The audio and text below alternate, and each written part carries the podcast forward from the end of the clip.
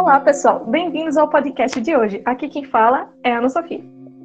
Eu sou Alames e o assunto do podcast de hoje é sobre elas que despertam a curiosidade da humanidade desde os primórdios. Elas que moldaram crenças e religiões e até hoje são essenciais para nossa, para nossas vidas e por causa de uma delas que iremos ter que migrar desse nosso planeta. Nosso foco de hoje é sobre a física das estrelas. Bom dia, boa tarde, boa noite a todo mundo que está escutando. É, eu me chamo Lidiane, eu faço mestrado em Física Aplicada na UFRPE e hoje te, é, vamos ter o prazer de receber o professor Antônio Carlos Miranda. Ele que é bacharel e licenciado em Física, é, mestre em Física e doutor em Astrofísica Atualmente ele é professor associado da Universidade Rural de Pernambuco. É, ele coordena o curso de férias Novos Talentos. Foi coordenador da Semana de Ciência e Tecnologia. Ele também é coordenador é, do projeto de extensão da UFRPE, que é o, o projeto intitulado como Desvendando o Céu Austral, que tem como foco ciência e inclusão social Coordena também a Semana de Popularização da Ciência do Semiárido Brasileiro. E, por último, não menos importante, é coordenador do curso de especialização em ensino de astronomia e ciências afins, na modalidade de educação à distância da UFRPE. Ele tem experiência na área de astronomia, com ênfase em astrofísica estelar, atua principalmente na, nos temas de ensino de ciência, ensino de física, ensino de astronomia, extensão universitária, divulgação científica e popularização da ciência.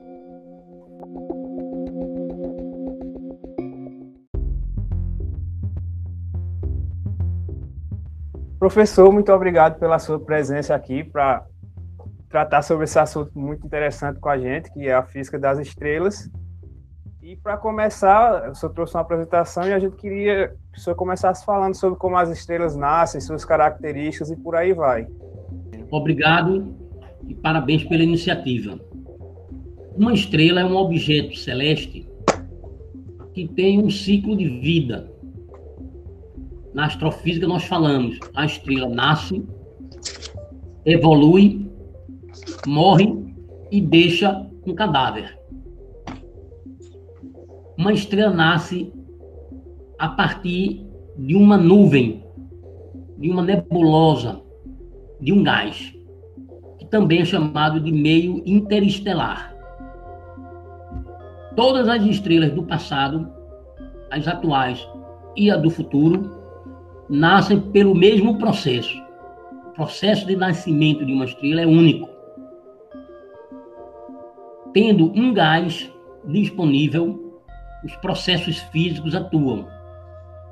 No nosso universo, o gás disponível é o gás do hidrogênio, por vários fatores, desde a origem do universo, o chamado Big Bang, a evolução das partículas elementares, num determinado momento da vida do universo, ele era uma supernuvem de gás hidrogênio.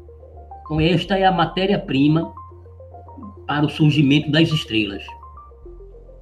Considerando-se uma nuvem de gás de hidrogênio no espaço, os átomos de hidrogênio que são neutros, a força predominante que atua nessa nuvem de gás é a força de atração gravitacional.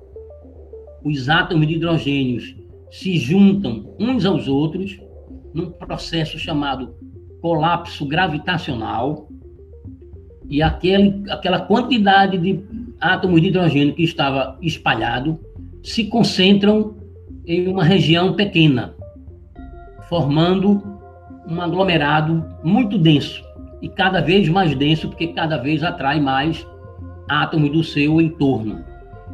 Esse é o primeiro processo físico que atua, a atração gravitacional e a concentração dos átomos em uma região pequena.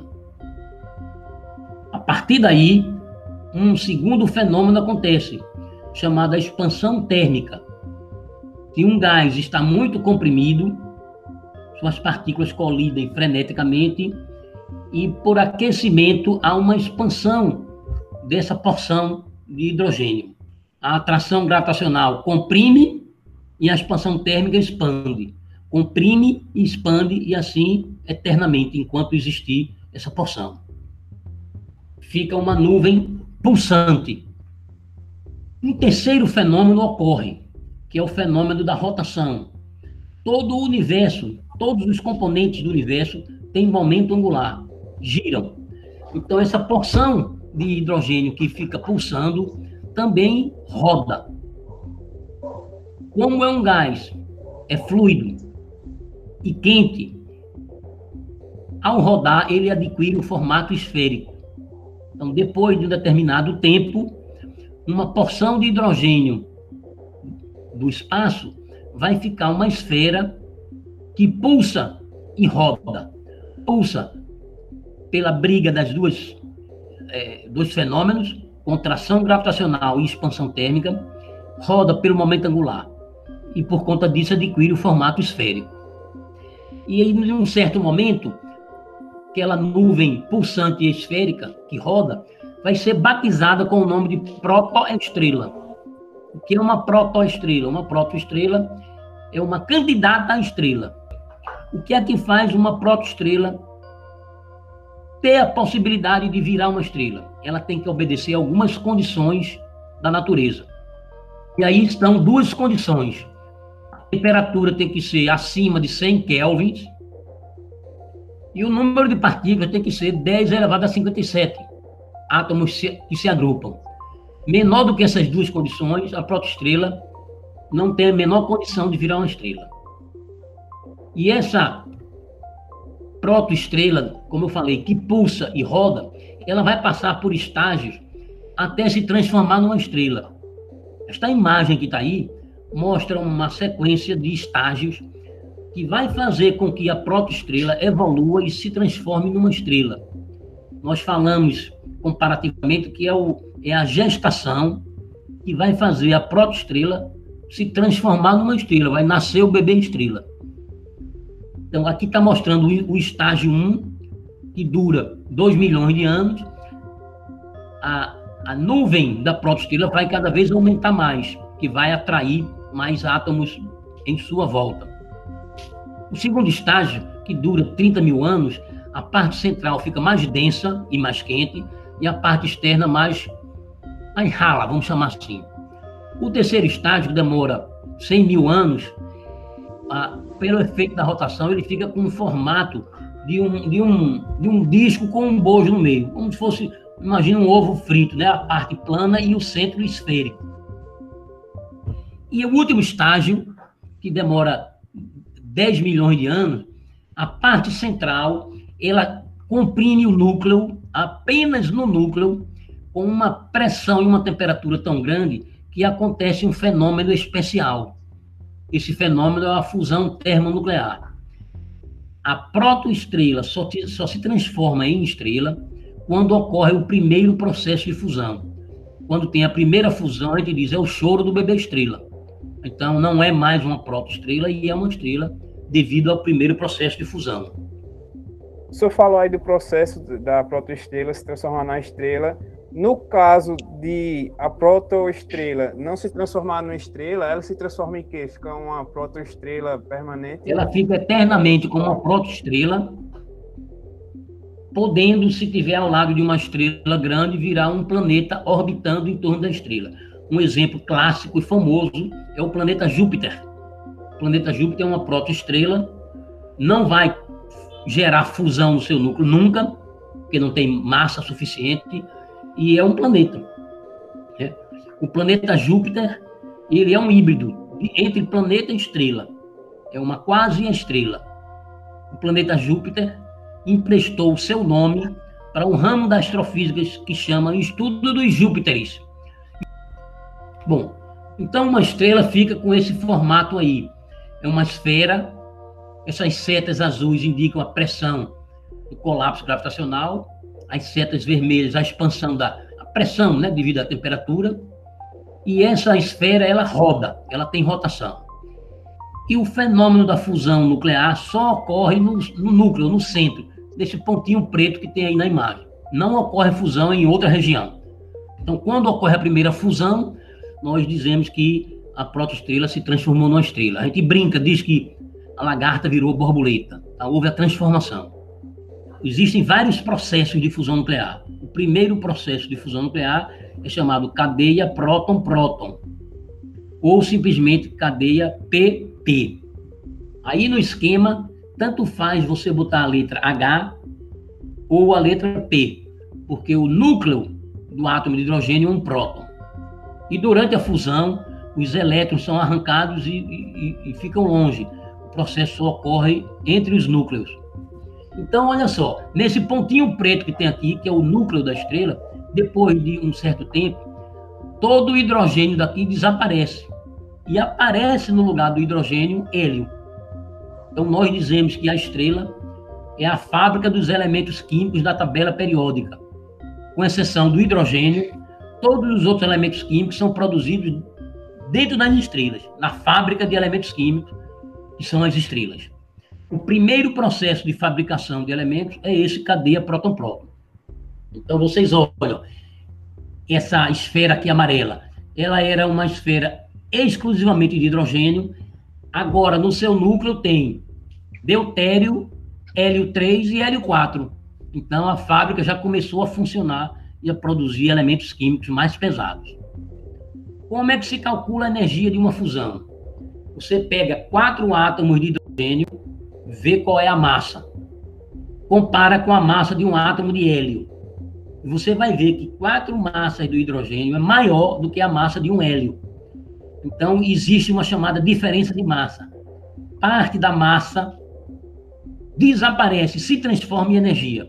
Como se calcula essa energia? Por essa equação de Einstein. E é igual a m vezes seu quadrado. No caso, delta m, né? que é a quantidade da massa que se transforma em energia no processo de fusão. Bom, e a estrela fica com essa configuração que está mostrada aí nessa figura. Ela é esférica, aqui a parte central é onde tem a fusão, repito, só tem fusão na parte central. Ela tem uma região chamada região radiativa, radiação eletromagnética, e em cima tem uma região chamada convectiva. Tem turbilhões, como se fosse água fervendo, aqueles turbilhões. Tá? No entorno da estrela tem uma coroa e a estrela tem um forte campo magnético. Nós conhecemos do eletromagnetismo que uma carga elétrica em movimento gera um campo magnético. Pois bem, dentro da estrela, principalmente na região que tem fusão, os prótons e os elétrons estão separados. Existe uma região só com próton, uma região só com elétron. E são cargas. E eles estão rodando em turbilhões. Então, são cargas em movimento. Essas cargas em movimento geram um campo magnético. Então, as estrelas, o Sol, por exemplo, tem um forte campo magnético, muito maior do que o campo magnético da Terra, e nós somos atravessados pelo campo magnético da Terra, pelo campo magnético do Sol e até pelo campo magnético da galáxia. Então, tem muitos campos magnéticos atravessando nossos corpos na Terra. Então, a estrela tem um forte campo magnético. Esses pontinhos pretos que tem nessa imagem são as chamadas manchas solares. E essas alças que tem aqui são jorros de matéria Imagina num vulcão que ele joga lavas. Então a estrela também joga essa matéria. A matéria da estrela, que é um gás muito quente, muito denso e todo ionizado, é batizado com o nome de plasma. Então a matéria da estrela é o plasma. Uma estrela, ela não nasce de qualquer tamanho. A menor estrela tem 0,08 vezes a massa do Sol e a maior estrela tem 150 vezes a massa do Sol. Esse símbolo aqui, embaixo da letra M, é o, é Sol. Tá? Então, uma estrela menor que pode nascer tem 8 centésimos da massa do Sol e a maior 150 vezes. Não tem nem menor do que 0,08, nem maior do que 150. Isso é o limite que as condições físicas permitem surgir. Tá? Bom, quando a gente observa uma estrela, se bota um telescópio e recebe a luz da estrela para estudar a espectroscopia, a gente vê a radiação, o fóton, a luz que sai da superfície externa da estrela. Nós não vemos o que tem dentro da estrela. E, e, e a estrela ela esfria muito. No interior dela tem milhões de graus e na superfície tem milhares. Por exemplo, o Sol tem 50 milhões de graus no interior e 6 mil na periferia, na parte externa. Então a gente diz que tem um gradiente de temperatura. A temperatura do núcleo para a superfície externa diminui muito. E a superfície externa, a estrela mais fria, tem 2.500 graus Kelvin. E a estrela mais quente, 30 mil.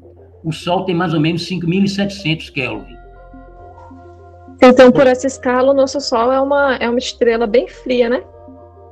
O Sol Mais pro lado frio é do que pro lado classificado quente. Como estrela anã, ela tem uma massa pequena, amarela, que está na sua juventude, no primeiro processo de fusão, transformando hidrogênio e hélio na cadeia próton-próton, e uma estrela mais ou menos fria.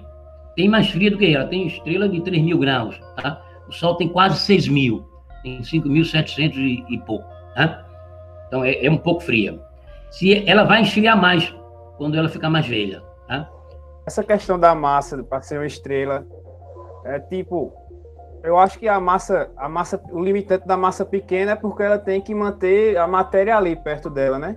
Sim. E o limitante da massa maior é a questão que se torna um buraco negro, alguma, alguma coisa desse tipo. Sim, depois que a estrela nasce, ela tem três possibilidades de vida: viver, evoluir e morrer. Os três são determinados pela massa.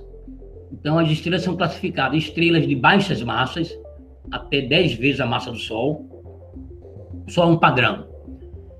Depois, a linha do meio, estrelas de massa intermediária, entre 10 e 25 vezes a massa do Sol. E na última linha, embaixo, as estrelas muito massivas, de 25 a 150 vezes a massa do Sol. Todas viram protoestrelas. E, a partir do momento que ela nasce, dependendo da massa, ela vai evoluir de um tipo. Se está aqui na primeira linha em cima, se for uma estrela com a massa próxima da massa do Sol, ela vai passar pelo primeiro processo de cadeia próton-próton e vai transformar hidrogênio em hélio, como o Sol está fazendo. Hidrogênio em hélio. Depois, quando ela evoluir, ela vai inchar, vai ficar grande, vai ficar uma gigante e vai mudar de cor, vai ficar avermelhada. Uma gigante vermelha. Tá aqui. Nesse processo, ela vai produzir um, um segundo elemento químico, o carbono. Depois, ela passa, fica maior e produz mais carbono. E aí, como ela tem uma massa pequena, ela não produz mais nada. O metabolismo interno dela para. E aí ela começa a morrer. O processo de morte dela tem um nome, um apelido, é chamado nebulosa planetária. Nebulosa planetária é o processo de morte de uma estrela de pouca massa. E quando ela morre, ela vai deixar no como cadáver dela uma estrela chamada anã branca. Anã branca é uma estrela do tamanho da Terra, feita exclusivamente de carbono e que fica com a cor branca. Então, esse é o processo de vida de uma estrela de pouca massa. Quanto tempo, mais ou menos, esse processo dura? Olha, uma, todas as estrelas com massa próxima do Sol, o tempo total de vida é estimado em 10 bilhões de anos. Então, do momento que ela nasce até ela morre, é 10 bilhões de anos. Cada processo, mais ou menos 2, 3 bilhões de anos. Na segunda hipótese, a estrela de massa intermediária, ela novamente ela se contrai, ela passa por uma protoestrela, ela passa pela mesma infância do Sol, vira uma gigante vermelha, transforma é, é, hidrogênio em, em hélio, depois hélio em carbono, mas depois ela continua, por quê? porque ela tem mais massa, mais massa pressionando o núcleo, e aí ela produz, está aqui, por sucessivos processos de novas fusões nucleares, ela produz, do carbono produz magnésio, e do magnésio produz ferro. Essas estrelas, ela, a fábrica delas é mais eficiente do que a fábrica do Sol. O Sol para no carbono. As estrelas intermediárias produzem até o ferro. O último processo de fusão, ela gera o ferro. E aí ela vai morrer. A morte dela é uma morte violenta, é uma explosão que recebeu um apelido chamado explosão supernova. E é um nome errado, porque uma estrela supernova é, na verdade, uma estrela super velha. Ela está no final da vida. E como resultado dessa explosão supernova, o cadáver dessa estrela não é uma anã branca, é uma estrela de nêutron. Uma estrela de nêutron é um objeto muito complicado. Ele é muito menor do que a Terra, vamos dizer, do tamanho da Lua, tem uma densidade tendendo para infinito, ela é feita de prótons num determinado momento, ela suga todos os elétrons em seu redor, os elétrons penetram no próton, transformam os prótons em nêutrons, e ela roda numa velocidade muito grande e fica pulsando campo magnético, é um pulsar. É um objeto muito complexo, precisa de muita física de partículas para entender o que acontece com as estrelas de nêutrons. Tá? Na terceira e última hipótese, essa linha de baixo, uma estrela muito massiva, imagine uma estrela de 150 vezes a massa do Sol, um monstro. Essa estrela, ela passa rapidamente pelos processos de protoestrela, cadeia próton-próton, gigante vermelha, produzindo ferro, mas na infância dela, ela passa por uma instabilidade tão grande e vira uma coisa chamada estrela de Wolf-Rayet, que ela quase que explode, mas não explode. E um pouco depois ela passa por um processo supernova mais violenta do que a supernova da, da família anterior. Essa supernova é tão violenta que todos os elementos químicos da tabela periódica são produzidos rapidamente. E essa estrela explode e o cadáver dela é o famoso bicho-papão chamado buraco negro. Um objeto massivo, é um resto de estrela, mais denso do que a estrela de nêutron, tem uma densidade tão grande que ela suga tudo que está em sua volta, ela suga galáxias inteiras, suga até a luz que passa junto dela. É um objeto muito estudado, buraco negro. Pensando nisso, professor, ah, quanto maior a massa, então menos tempo ela vai ter. Quanto maior a massa, mais pesados os elementos químicos que as estrelas vão fazer. Estrela como o Sol produz no máximo até carbono. Estrela intermediária produz no máximo até ferro. Estrela é muito massiva, produz tudo, até os elementos transurânicos, tório, urânio, plutônio, todos. Tem algum tipo de estatística, professor, para saber qual, qual é o tipo de estrela que é mais que é mais numeroso na são as estrelas mais massivas. As estrelas menos massivas, como o Sol, são minoria. Ainda bem. Eu vou mostrar agora o passo a passo de detalhes da vida de uma estrela igualzinho ao Sol, para a gente ter noção de como o nosso Sol vai evoluir e morrer, tá? Essa imagem não é um desenho, é uma fotografia tirada com um telescópio. Você bota um, um filtro na boca do telescópio e vê a estrela assim. Nós fazemos isso muito, tá? Esses pontinhos escuros aí são as manchas solares. As manchas solares foram descobertas por Galileu em 1610 ele observou as manchas solares e viu que elas andavam. E deduziu que o Sol rodava. E calculou a velocidade de rotação do Sol e acertou. 1610, com uma luneta bem simplória. Tá? O Sol, ele é previsto para viver 10 bilhões de anos. E a sua temperatura no núcleo é 50 milhões de graus Kelvin. Tanto faz falar Kelvin ou Celsius, 50 milhões 273 a menos a mais não atrapalha, tá? Bom, o Sol está no processo da cadeia próton-próton. Vai chegar um tempo que a cadeia próton-próton vai acabar. Não acabou ainda. A astrofísica já descobriu várias estrelas do tamanho do Sol, que são mais velhas do que o Sol, e já passaram por essa fase e já estão na fase anterior. Por isso que a gente já sabe como o Sol vai evoluir. É previsto para daqui a um bilhão de anos todo o processo de cadeia próton-próton acabar. Professor, essa energia que é produto da, da, dessas fusões dos átomos, é, elas são a energia luminosa que a gente vê, é por isso Sim. que as estrelas brilham, por causa dessa fusão do, dos átomos? A energia luminosa, a energia térmica e o vento estelar, que do Sol, ele, como se fosse um espirro, ele espirra milhares de pequenas partículas, fótons, neutrinos, mesons, quarks, íons. E esse, esse vento de partículas, ele atravessa a Terra. Né? Alguns não entram por causa do, do manto magnético da Terra, né? mas algumas penetram. Então, essas partículas, essa energia em forma de energia térmica, energia cinética das pequenas partículas e, e radiação eletromagnética. O Sol produz todo o espectro eletromagnético onda de rádio, onda de TV, micro-ondas, infravermelho, luz visível, ultravioleta, raio-x e raio gama. Todo o espectro eletromagnético é expelido do Sol, de todas as estrelas. A astrofísica compara uma estrela com cebola. Depois de muitos processos de fusão, ela vai ficar com camadas, cascas, né? Uma casca de um elemento mais pesado, uma casca de um outro elemento mais leve e assim sucessivamente. Tudo na vida tem limite, na natureza também. Não existe nenhuma estrela capaz de espremer o núcleo para fundir ferro com ferro. Você não vai ter, por fusão, um caroço de um elemento mais pesado do que o ferro. Isso é explicado porque para você gerar fusão, você tem que encostar dois núcleos bem pertinho um do outro, uma distância bem pequena, que a gente chama o comprimento de onda de de Broglie, para poder a força nuclear de atração interagir e gerar fusão, que na última instância é um processo de tunelamento quântico. Mas como é que uma estrela gera os elementos mais pesados do que o ferro? A natureza criou um atalho.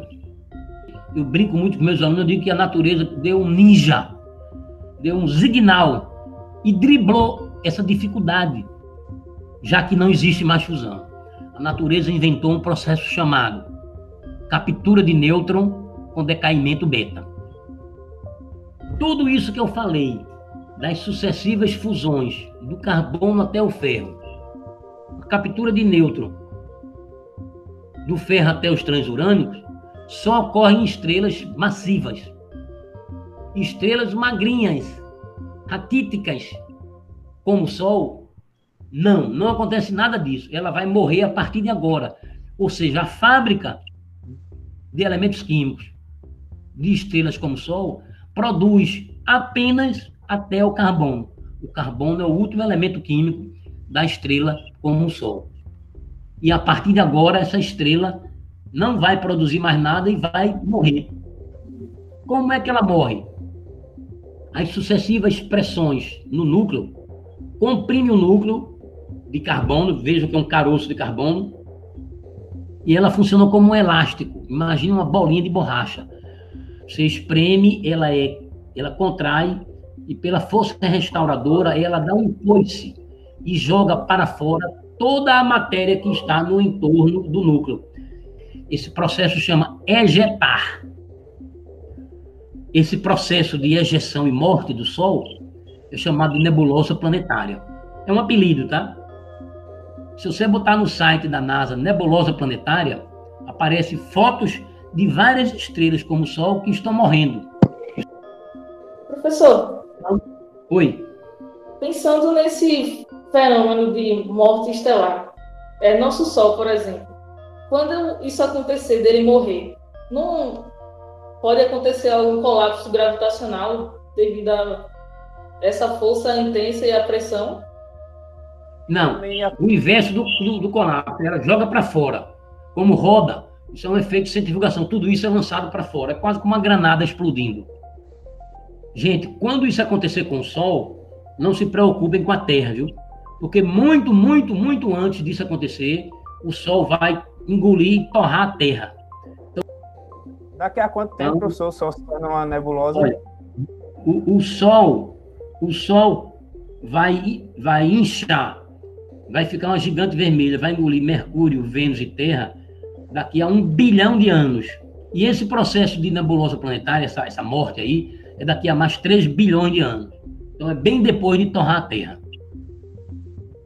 Os nossos tataranetos devem estar morando no outro planeta e observando o Sol morrer com um telescópio. A gente espera, né? Tem um bilhão de anos ainda para isso acontecer. Tem, tem. Eu vou estar bem velhinho. Né? Se você olhar para o céu e procurar uma constelação chamada Cão Maior, você vai ver uma estrela chamada Sirius. Sirius é, é chamada a estrela que brilha mais em todo o céu noturno. Que brilha mais. Se descobriu que Sirius não é uma estrela só, era um sistema duplo de estrelas. E uma delas, a chamada Sirius B, ela era do tamanho do Sol, já morreu e é um, um caroço de carbono. É um cadáver de uma estrela igual ao Sol. Olha que bacana. A outra não, a outra é uma estrela grande que continua viva fica anã escura. Anã escura é uma bola do, de carbono do tamanho da Terra, frio e denso no espaço, vagando perdido no espaço. se ninguém colidir com ela, nem for engolido por nenhuma estrela, ela fica eternamente vagando no espaço. É o cadáver do Sol. Uma curiosidade: como é carbono, ela pode ter dois tipos de estrutura. Ela pode estar no formato de grafite ou no formato de diamante, e existem as duas no espaço. Uma curiosidade. É o cadáver da estrela, o Sol. Bom, eu botei isso aqui para pedir que quem estiver assistindo procure depois estudar o que é captura de nêutrons com decaimento beta. Tá? Isso tem muitos livros de astrofísica, de evolução estelar. Se botar na internet é, evolução estelar, aparece um monte de livro da, da USP de São Paulo, do Instituto de Astronomia. Eles disponibilizam em PDF muitos livros sobre a física das estrelas. É um assunto muito bacana, tá? Porque nos interessa muito conhecer o Sol, porque o Sol influencia a vida, o Sol gera fotossíntese, vitamina D na gente, né? O Sol gera câncer, influencia as telecomunicações, a, a, a, o clima dos oceanos, as eras glaciais, tudo tem a ver com o Sol. Então, o Sol ele é multidisciplinar. Então, é, é um objeto muito estudado, tá? Professor, Mas... falando de Sol e objeto muito estudado, quais são, com, quais são os objetos que a gente usa para fazer esse tipo de observação? E como é que a gente tira essas medidas de temperatura? Toda, toda observação astronômica é feita através de, dos objetos é, tecnológicos, nós chamamos de, de observatórios ou telescópios. Existe telescópio na Terra e no espaço. No espaço não é apenas no Hubble, não. Tem muitas sondas com telescópio fazendo observação de vários objetos do céu. Mas vamos pegar um exemplo clássico, um telescópio. Você aponta um telescópio para uma estrela, a luz que vem da estrela entra no telescópio e no foco do, do espelho do telescópio tem um dispositivo eletrônico chamado câmara de CCD. É basicamente um, um, um equipamento que, que, captura energia por efeito fotoelétrico, tipo um coletor solar sobre esse, essa célula fotovoltaica. A radiação toca na superfície da câmara de CCD e dentro da câmara de CCD tem um dispositivo eletrônico sensível que transforma o fóton em corrente elétrica. E aquele pulso elétrico passa por um programa e vai para a memória do computador e uma programação de Python transforma aquele pulso elétrico numa, num gráfico, numa curva.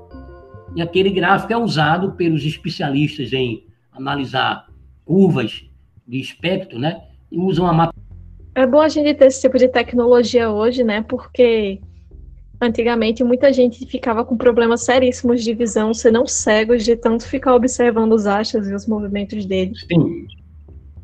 O exemplo Inclusive... mais clássico é o Galileu Galilei. Galileu, ele é o chamado pai da, da luneta astronômica. Ele pegou uma luneta marítima que os piratas e os oficiais usavam nos navios, já existia. Ele pegou uma, estudou ela, aumentou a, o tamanho da lente, a curvatura, o grau, aumentou o tamanho do tubo, fez o foco variável e viu que se você olhasse para um navio no mar, você não ia ver porque ele estava tão perto que ia ficar desfocado. Ou seja, ele multiplicou muito o poder de alcance. E aí ele olhou para a Lua, por isso que chamaram de luneta, né? E ele, ele observou o Sol também, muito, observou muito o Sol. O que é que ele fazia? Ele pegava vela, acendia a vela, e a fuligem da vela ele botava na, na lente e a lente ficava com uma camadinha preta, como se fosse um, um filtro, né? uma película. Mas não era de boa qualidade. E ele observava o sol assim, quando ele ficou velho, um pouco antes de morrer, ele estava cego, porque foi queimando a retina dele. Então é um perigo. Quando alguém quer olhar um eclipse, muita gente pega um vidro e bota vela, ou pega aquele, aquele acetato de, de, de radiografia, né? De raio-x, e dali é perigoso. É mesmo que você comprar uns óculos escuros, Xing Ling, por 10 reais, e a radiação ultravioleta queima os seus olhos, né? Então é um perigo para você ver o sol, você tem que botar um filtro profissional.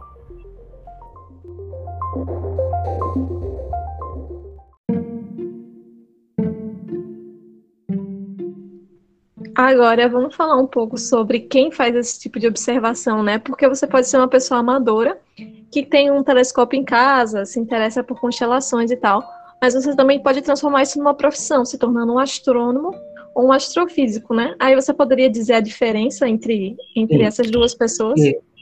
O ramo da astronomia. Também, né? e os astrólogos, né? É, é, os astrólogos. O ramo da astronomia ele é tão curioso que ele empolga curiosos, amadores, eh, iniciantes, leigos. Ele tem um apelo muito grande por causa do fascínio do céu, tá? Então existe no mundo todo, no Brasil e em Pernambuco, os chamados astrônomos amadores. São uma pessoa compra um telescópio, uma luneta, um binóculo, se junta com um grupo, faz um pequeno treinamento e vão contemplar a lua cheia, vão contemplar as constelações, alguns vão olhar os planetas. A astronomia, ela historicamente, ela surgiu nos povos da Mesopotâmia, no Egito, os povos nórdicos e na Grécia. E nessa época, você não tinha equações matemáticas, métodos científicos, aparelhos precisos. Para você observar, o ser humano criou mitos. vou falar o mais famoso que tem, é a mitologia grega, não é a única, tá? Então se achava que no céu tinham os deuses que tinham poderes muito grandes. E esses deuses deram nomes aos planetas, às estrelas, aos satélites, às luas. Né? E aí se criou uma área do conhecimento que é um pouco de, entre aspas, religião, esoterismo, adivinhação e um pouquinho de conhecimento científico. E essa área ficou chamada de astrologia. Não é uma ciência, mas é um ramo do conhecimento que diz que a configuração dos astros influencia a alma, o humor e o sentimento dos seres vivos. Então, a astrologia, num determinado momento, se confundia com a astronomia, que era o astrólogo que olhava para o céu e dizia o movimento de planeta, do Sol, da Lua, da constelação, fazia previsão de calendário. Aí se criou uma confusão entre astrônomo e astrólogo. Depois que surgiu René Descartes, Galileu Galilei, Nicolau Copérnico, Kepler e Newton, começou a aparecer método científico, equação matemática, gráfico, experimentação, instrumentos de precisão, e, e, e a ciência se separou do mito, da religião, do esoterismo e da astrologia. Aí se a partir daí, de Galileu para cá, houve uma separação entre astronomia e astrologia. Se você quiser ofender um astrônomo, chame ele de astrólogo tem nada a ver uma coisa com outra, tá? Agora, o astrônomo, ele, no começo, ele era a pessoa que ajudava a navegação, fazia mapa cartográfico, fazia calendário, tinha todo esse conhecimento científico, matemático, mas não fazia pesquisas usando ciências como física, química. A partir do momento que a física entrou pesado na astronomia, a astronomia foi, foi separada o astrônomo começou a fazer todas aquelas coisas e se criou uma nova categoria chamada astrofísico. O astrofísico é o profissional que aplica física aos astros. Então tem astrólogo, que não é ciência, astrônomo, que é uma ciência, mas muito ampla, e o astrofísico, aquele que estuda a física dos astros. Então são essas três categorias que existem. Professor, é, muita gente também é, gosto de estudar, é, passando da astrofísica, um pouco de cosmologia. E o senhor poderia explicar um pouco o que seria? Cosmologia, em certo sentido, ela é mais ampla do que a astrofísica. O cosmólogo, ele estuda o universo como um objeto único, aplicando as leis da termodinâmica, do eletromagnetismo, da, da hidrodinâmica, né? Então, eu, agora a hidrodinâmica quântica, com, com, a estatística daquelas partículas que vocês conhecem, Fermi, Dirac, Boson, Einstein, né? Existe toda aquele, aquela, aquela física é, pesada para descrever o fluido do qual o universo é feito, né? E a cosmologia usa muito a origem desse, desse, desse universo e a expansão dele como um objeto único. Então, a cosmologia ela usa muito física de partículas, muita teoria da relatividade e muita relatividade, teoria de campos. Então, é uma área que é muito bonita e que tem, a cosmologia tem dado um grande, uma grande contribuição ao entendimento que é o universo. Então, a gente eliminando, a gente eliminando a astrologia, né? que não é ciência, então é muito mais fácil e palpável para um leigo se transformar num astrônomo amador do que mesmo um cosmólogo, né? Já que vai ter que passar por todo o processo Sim. de mestrado e doutorado. A cosmologia. Na verdade, para você fazer qualquer coisa de iniciação científica ou pesquisa na área de astrofísica e cosmologia, você tem que. O primeiro passo é a universidade. Você está na, na graduação fazendo iniciação científica com os cosmólogos e os astrofísicos, você já começa a participar dessa chamada comunidade. É claro que você pode ter um, um aluno do Instituto Federal, um aluno de um colégio estadual ou particular do ensino médio, que queira fazer o trabalho de feiriciência, de astrofísica, cosmologia, apresentar o seu trabalho, pode, é, é um iniciante. Tá? É que eu queria voltar para uma questão que o senhor falou aí, questão histórica, sobre os gregos, nosso calendário, porque o Sol é o que nos dá, nos dá assim, uma noção de tempo com relação ao que é um ano, o que são as estações, quanto, quanto... Então eu queria que o senhor falasse um pouco de como foi definido nossas estações e, o que seria um ano com relação tá. ao Sol. Os povos da Mesopotâmia, eles observaram o movimento da Lua e criaram o mês da Lua, que chama lunação. Se você estiver perdido no deserto, numa mata, você vê a Lua cheia. A Lua cheia, mais ou menos, aparece a cada 29 dias. Então, se você vê uma lua cheia pela primeira vez e 12 luas depois, você vê, você fechou um ano. Você vê a lua cheia e para você for um verão bem brabo, daqui a 12 luas você vai ver o mesmo verão brabo. Passou um ano. Então, os povos antigos viam o movimento da lua e do sol. Então, o calendário começou aí. Mas isso é impreciso, porque tem meses que a lua é 28 dias e meio, tem dia que é 29 dias e tantas horas. E aí, com o passar de centenas de anos, séculos, dá uma diferença. Aí foi preciso se aperfeiçoar.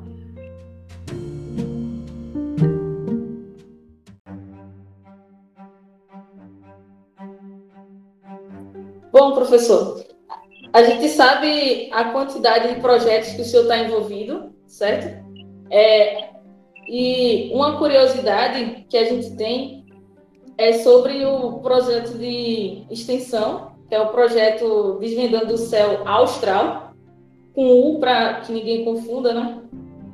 É, e nesse projeto o senhor é, desenvolve algumas é, aulas nos sábados, desenvolvia, né? Agora nesse período de pandemia, é, nos sábados e nos domingos, é, para a comunidade é, acadêmica e também alunos de fundamental. E a gente é, acompanha também que o senhor faz algumas viagens para o interior do, de Pernambuco, que é para Itacuruba. Lá a gente ficou sabendo também que tem um, como se fosse um laboratório. É sobre esse projeto, que é o projeto Impacton, que a gente queria que o senhor falasse um pouquinho. De uns anos para cá, eu me dediquei mais a uma área profissional, que é a área da que, que oficialmente universidade chama extensão. Por lei, toda universidade tem que fazer pesquisa, é obrigatório, tem que dar ensino de graduação e de pós, e tem que fazer extensão universitária. São as três pernas de uma universidade, por lei. A extensão universitária, eu digo que é o patinho feio, é o primo pobre.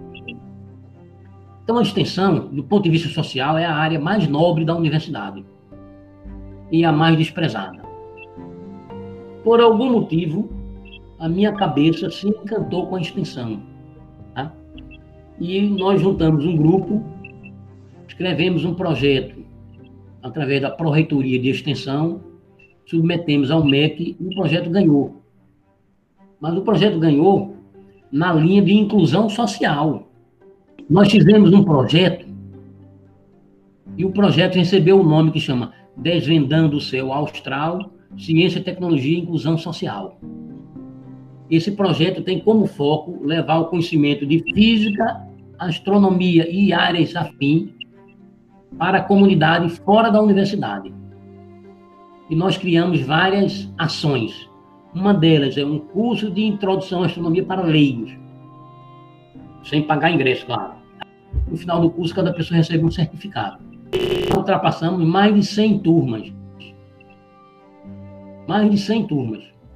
Cada turma tem 100 vagas. Pra vocês terem uma ideia, na federal, a fila de espera está em 4.500 pessoas. O curso tem um, apelo muito forte.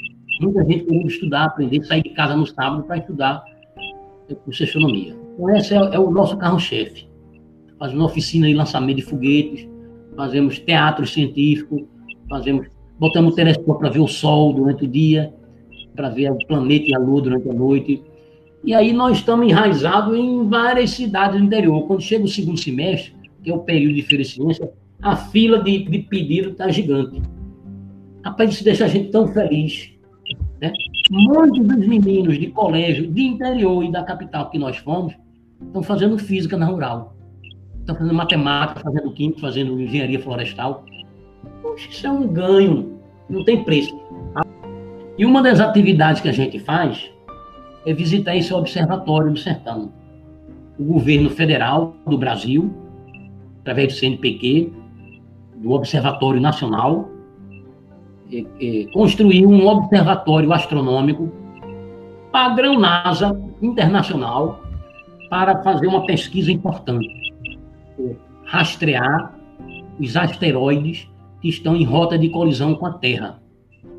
Esse observatório foi instalado no sertão de Pernambuco, que o observatório tem que ficar num local muito seco, não pode ter chuva, não pode ter nuvem. Foi instalado na cidade de Itacuruba. Começou a funcionar em 2010, esse ano está comemorando 10 anos. É fechado, ninguém pode visitar, porque é pesquisa para valer, observação, né? Mas o grupo que pesquisa, que são duas mulheres, duas pesquisadoras, a doutora Daniela Lázaro e a doutora Terezinha Rodrigues, elas abrem o observatório duas vezes por ano, chamando o povo para conhecer, passar o dia lá, elas dão palestras, ligam, abrem a cúpula, né? A gente observa a noite do sertão, que é linda. Então, duas vezes por ano, elas abrem o observatório e convida quem quiser ir visitar.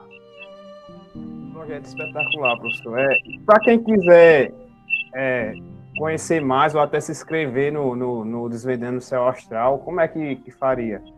Nós temos Instagram e Facebook, bota Desvendando o Céu Astral. Os monitores é, que, que organizam. Eu quero dizer que nem eu tenho bolsa, nem gratificação, nem os monitores têm bolsa. Né? Eu, eu não quero nada para mim, quero os monitores. Né? Mas eu acho que a gente merecia ter uma bolsa. Por quê? Porque a extensão ela é não tem muita, muito prestígio, né? É uma pena, né? Mas a gente faz porque a gente curte muito. E digo para vocês que a maioria das cidades e das escolas que nós vamos, nós não temos ajuda financeira nem transporte da universidade. Nós vamos no famoso Astromóvel, que é o meu carro. Mas o projeto ganhou um prêmio nacional. Ganhamos um prêmio nacional como melhor projeto de divulgação científica do Brasil nós fomos homenageados pela Câmara de Vereadores como destaque da educação. Nós conseguimos aprovar duas leis. Nós escrevemos o projeto de lei, a Câmara de Vereadores do Recife e a Assembleia Legislativa de Pernambuco votaram duas leis, uma criando o Dia da Astronomia do Recife e outra criando o Dia da Astronomia de Pernambuco. As duas leis com o mesmo dia, que é 20 de setembro, em homenagem ao astrônomo Jorge Margraf, que foi um astrônomo que veio da comitiva de Maurício de Nassau. Em 1638, construiu em Recife o primeiro observatório astronômico das Américas e todo o hemisfério sul. E o prédio ainda está lá, no Recife Antigo. Um dos maiores astrônomos da história. E foi em Recife. Muito bom, professor, ver, ver projetos como esse que mostram que é possível você fazer a ponte da, da universidade e da sociedade, né? O retorno Sim. tão esperado que, que as pessoas precisam.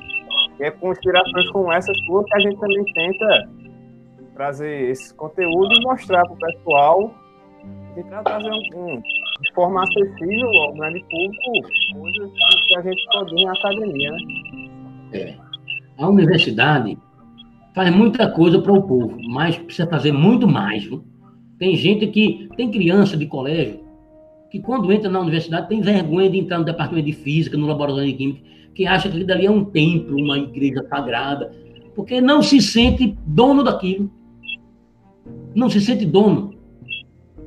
Então, quer dizer, se a universidade fosse aberta, o povo entrar, entra, povo, isso é teu. Pega o menino da rua, pega o menino da rua e diz, entra aqui, vai no laboratório de química, faz o experimento. Vai ali ver o, o, o hospital veterinário, vai ali na florestal, vai no departamento de física, liga lá um laser, fica, vê como funciona, o cara ia dizer, puxa vida, o menino até gostar de estudar um pouco mais. Mas não, a universidade é, é um templo. A gente tem que derrubar esse muro e botar o povo para dentro. Professor, muito obrigada pela sua participação. Em algum próximo podcast você com certeza vai ser chamado de novo. Obrigado, Obrigado. de novo por, por ter dedicado o seu tempo para a gente. E é isso, pessoal. Qualquer dúvida que vocês tiverem, é só entrar em contato. agradeço a vocês, tá? A Lamis, Ana Sofia, Liliane, todo mundo. Muito obrigado, estou sempre à disposição. Obrigada, professor. Muito obrigado. E até uma próxima, com certeza. Tchau, tchau.